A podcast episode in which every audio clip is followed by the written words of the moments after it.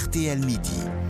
Il est présenté depuis des années comme l'homme fort du rugby français. Condamné pour corruption, Bernard Laporte, euh, qui a fait appel et qui s'était mis en retrait déjà, a démissionné ce matin de la présidence de la Fédération française de rugby. Bonjour Jean-Michel Rascol. Bonjour.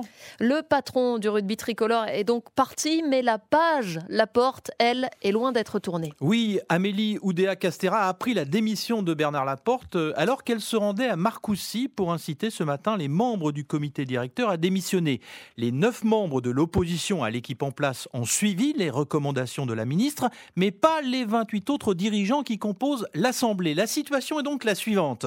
Le comité directeur, dans lequel ne figurent désormais que des partisans de Bernard Laporte, vont désigner un président par intérim. Réaction du leader du collectif Oval Ensemble, qui représente, l'opposition, Florian Grill, qui a donc claqué la porte ce matin. En ce qui nous concerne, on ne peut pas cautionner ce hold-up, euh, cette manière de faire euh, qui est un espèce de diktat sur le rugby français.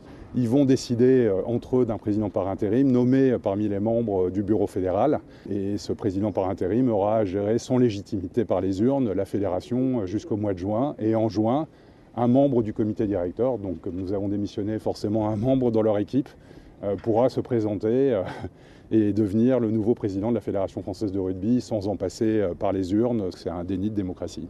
La nomination du président par intérim va prendre quelques jours. Un vrai vaudeville en Ovalie où Bernard Laporte reste bien hmm. plus qu'un figurant. Bon, c'est un peu complexe quand même, un peu comme procédure, disons-le.